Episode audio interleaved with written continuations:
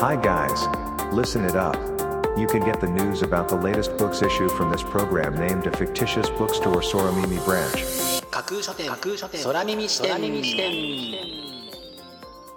いらっしゃいませまだ売っていない本の話しかしない架空書店空耳視点へようこそ架空書店空耳視点とは耳で聞いて楽しむ立ち読みをコンセプトにまだ売ってない本の話しかしないポッドキャストプログラムです。トークをしているのはツイッターのフォロワーさんからはマスターと呼ばれています。私架空書店の店主です。読書の目をちょっと休めてはたまた読書しながらもちろんそれ以外のさまざまなシーンでまだ売ってない本の話しかしない架空書店空耳視点をぜひお楽しみください。本日のプログラムの中で紹介した本にどんな本だろう？読んでみたいなという気持ちが浮かんだらあなたのスマホやタブレットパソコンから Twitter やブログで展開しています。架空書店にぜひアクセスして書影をチェックしてみてくださいね。それでは架空書店空耳視点がまず最初にお送りするコーナーはこちら。マスターのひとりごと。世の中には目には見えないけれど確かにあるというものがたくさんあります。本を読もうという熱意も目には見えませんしここ最近で言えば新型コロナウイルスだってまあそうですよね。目に見えないからないがしろにしていいかというと決してそんなことはなくむしろ目に見えないからこそ大切にしなければいけないということの方が多いのではないでしょうか。マスターの独り言パート2へと続きます。四三二。一架空書店アクセスランキングワイド版。架空書店が毎日発表している前日のアクセスランキング。架空書店のツイッターやブログでの発表は1位から3位までだけですがここ空耳視点ではランキング発表の範囲を1位から5位までとワイドに拡大してお届けします。それでは早速参りましょう。日本懐かしラジオ大全。川野正和。深夜ラジオから流れる声に笑い元気づけられそして歌に聴き入っていたあの頃。そう僕たちの青春はラジオと共にあった。眠い目をこすりながら夢中で聞いた記憶。確かに感じたぬくもりをきっと思い出す一冊。というのが本書の帯に書かれたコピーです。オールナイトニッポン、セイヤング、ヤングタウン、ラジオ黄金時代に人気を博した数多くの番組にフォーカス。多感な頃にラジオ電波の洗礼を受けて成長した昭和懐かし世代の人たちが当時を思い出し存分に振り返ることができるこちらのブックタイトルは懐かしいあの DJ の声が聞こえてくるようなまさに読む深夜ラジオといった一冊です。メタルっぽいのが好き。人生9割メタルで解決。コバメタル。新しいメタルの誕生をテーマにベビーメタルというプロジェクトを立ち上げ斬新なアイデアとブレることなきメタルの魂でプロジェクトを世界へと導いてきたプロデューサーコバメタル。混沌と激動の世の中のあらゆる事象をこれまで培ってきたメタルハートとメタルの視点からズバズバと切りまくる。迷いの時代と言われる昨今それはメタルか？メタルじゃないか？その一つの問いかけの答えの中に常識を覆し閉塞感を感じる日常をぶち破るヒントが見つけられそうなこちらのブックタイトルはまさに読むメタルそのものという仕上がりを強く感じさせる一冊です。Ranking number 3. 多様性が日本を変える。鈴木雄二グローバル社会で活躍するために必要な真の多様性とは？というのが本書の帯に書かれたコピーです。ブラジルで生まれアメリカの大学で数学を学びアフロアメリカンの女性と国際結婚。また重量物段ボールの会社を世界各国で大きく発展させてきた著者が教育ビジネスにおいて現在の日本の問題点をあぶり出し今後日本人が国際社会でどう活躍していくべきかを提案する一冊は日本に根付く真の問題に果敢に切り込んでいく姿勢を感じる一冊です。Ranking number 2. 子どもの発達障害子育てで大切なことやってはいけないこと本田秀夫臨床経験30年以上の専門医が現場から伝えたい。どんな大人になるかは育て方次第というのが本書の帯に書かれたコピーです。グレートは白ではなくて薄い黒。友達と仲良くと言ってはいけない。せめてこれくらいは NG ワード。宿題は百害あって一理なし。などなど。ややもすると口頭無形にも聞こえかねないけれどその解説を伺うとしっかりと腑に落ちてしかも非常に合理的。発達障害当事者の親にしてみればぐっと心に刺さりその認識をコペルニクス的に変えるような新たな知見を授け支援の意味に気づかせてくれる一冊となっています。Ranking number 1. 私が見た未来完全版。あの幻の予言漫画復活。22年の沈黙を破り作者が新たな警告本当の大災難は2025年7月にやってくるというのが本書の帯に書かれたコピーです。1999年に刊行され東日本大震災を予言していた漫画に著者が新たな予知夢と解説を加え完全版となったこちらのブックタイトル。元ネタにもなっている自身の夢を書き留めた夢日記の内容も初公開。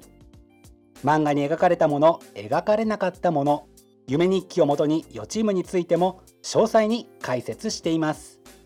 なぜ表紙に大災害は2011年3月と描いたのか。富士山大噴火の夢が意味していたこととは。そして新たな未来の夢のメッセージとは。謎に満ちた話題の一冊がランキング1位に輝きました。本日のランキング1位になりました辰木亮さんの「私が見た未来完全版」は飛鳥新社から今週末10月2日発売です。では本日のランキングをもう一度おさらいしましょう。第5位日本懐かしラジオ大全。第4位メタルっぽいのが好き。人生9割メタルで解決。第3位多様性が日本を変える。第2位子どもの発達障害。子育てで大切なこと。やってはいけないこと。そして第1位は辰木亮さんの「私が見た未来完全版」という結果でした。各ブックタイトルの詳細は架空書店のツイッターやブログでチェックしてくださいね。もうすぐ発売になる。というワクワク。発売日当日欲しかった本が手にできる。という喜び。ぜひご予約はお早めに。以上架空書店アクセスランキングワイド版でした。架空書店空耳視点お送りしています。架空書店空耳視点続いてのコーナーは架空書店のマスターが選ぶ今日の一冊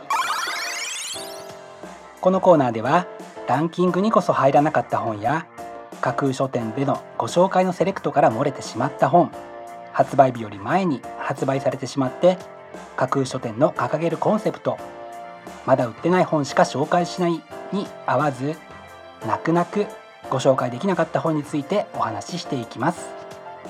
本日架空書店のマスターが選んだ本はこちら。品格の教科書。品格とは家柄でも作法でもありません。生まれながらに備わっている遺伝子でもありません。誰でもいつからでもその気になりさえすれば自分で手に入れられるのです。単に今まで学んでこなかっただけなのです。しかしながら品格を手に入れたいと思う人のほとんどが失敗し諦めているという現実があります。それは学ぶ方法に大きな問題があったのです。マナーや作法をやみくもに暗記しようとしても覚えられない。忘れる応用が効かないということになってしまいます。では次のようにマナーや作法の歴史や由来を知るとどうでしょうか。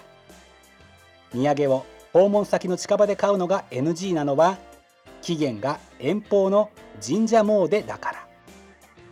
霊装は神事に由来するので肌の露出が少ないほど格上になる。古来日本では左が上位だから配膳の基本はご飯が左汁物は右。このほか履物の脱ぎ方座り方手土産食事の仕方ちょっとした歴史や由来からなぜそれをするのかが分かればきちんと覚えられ忘れずとっさのことにも応用が効くようになるのです。さらに脈々と受け継がれてきた作法やしきたりの裏側にある美意識を知ることで背筋がスッと伸び仕草が変わっていくことでしょう。するとおのずと品格も醸し出されてくるのです。創業132年の呉服屋を営む著者による一生ものの知識をしっかりと網羅したこちらのブックタイトル。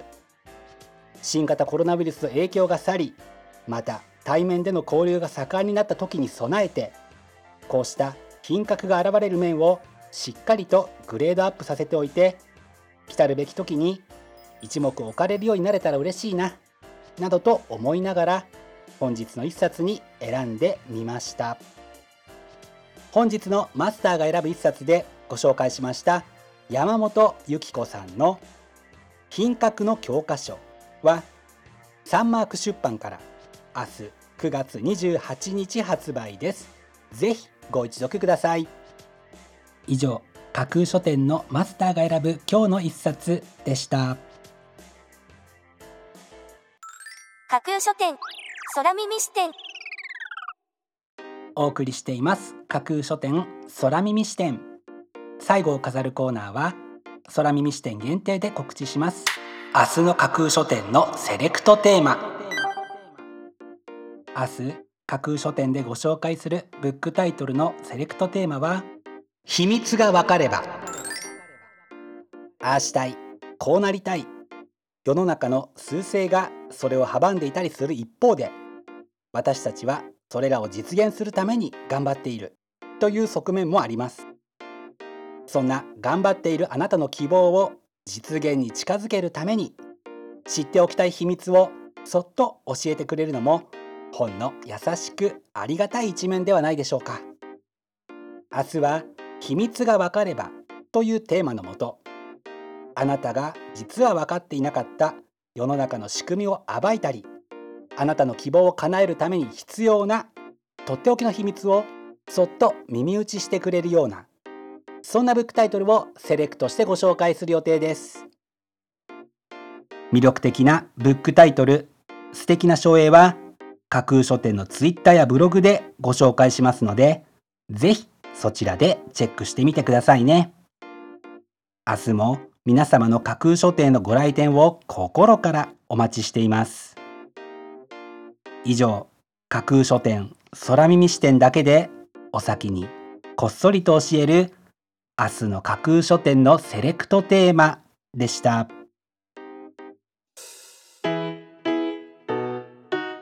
架空書店空耳視点。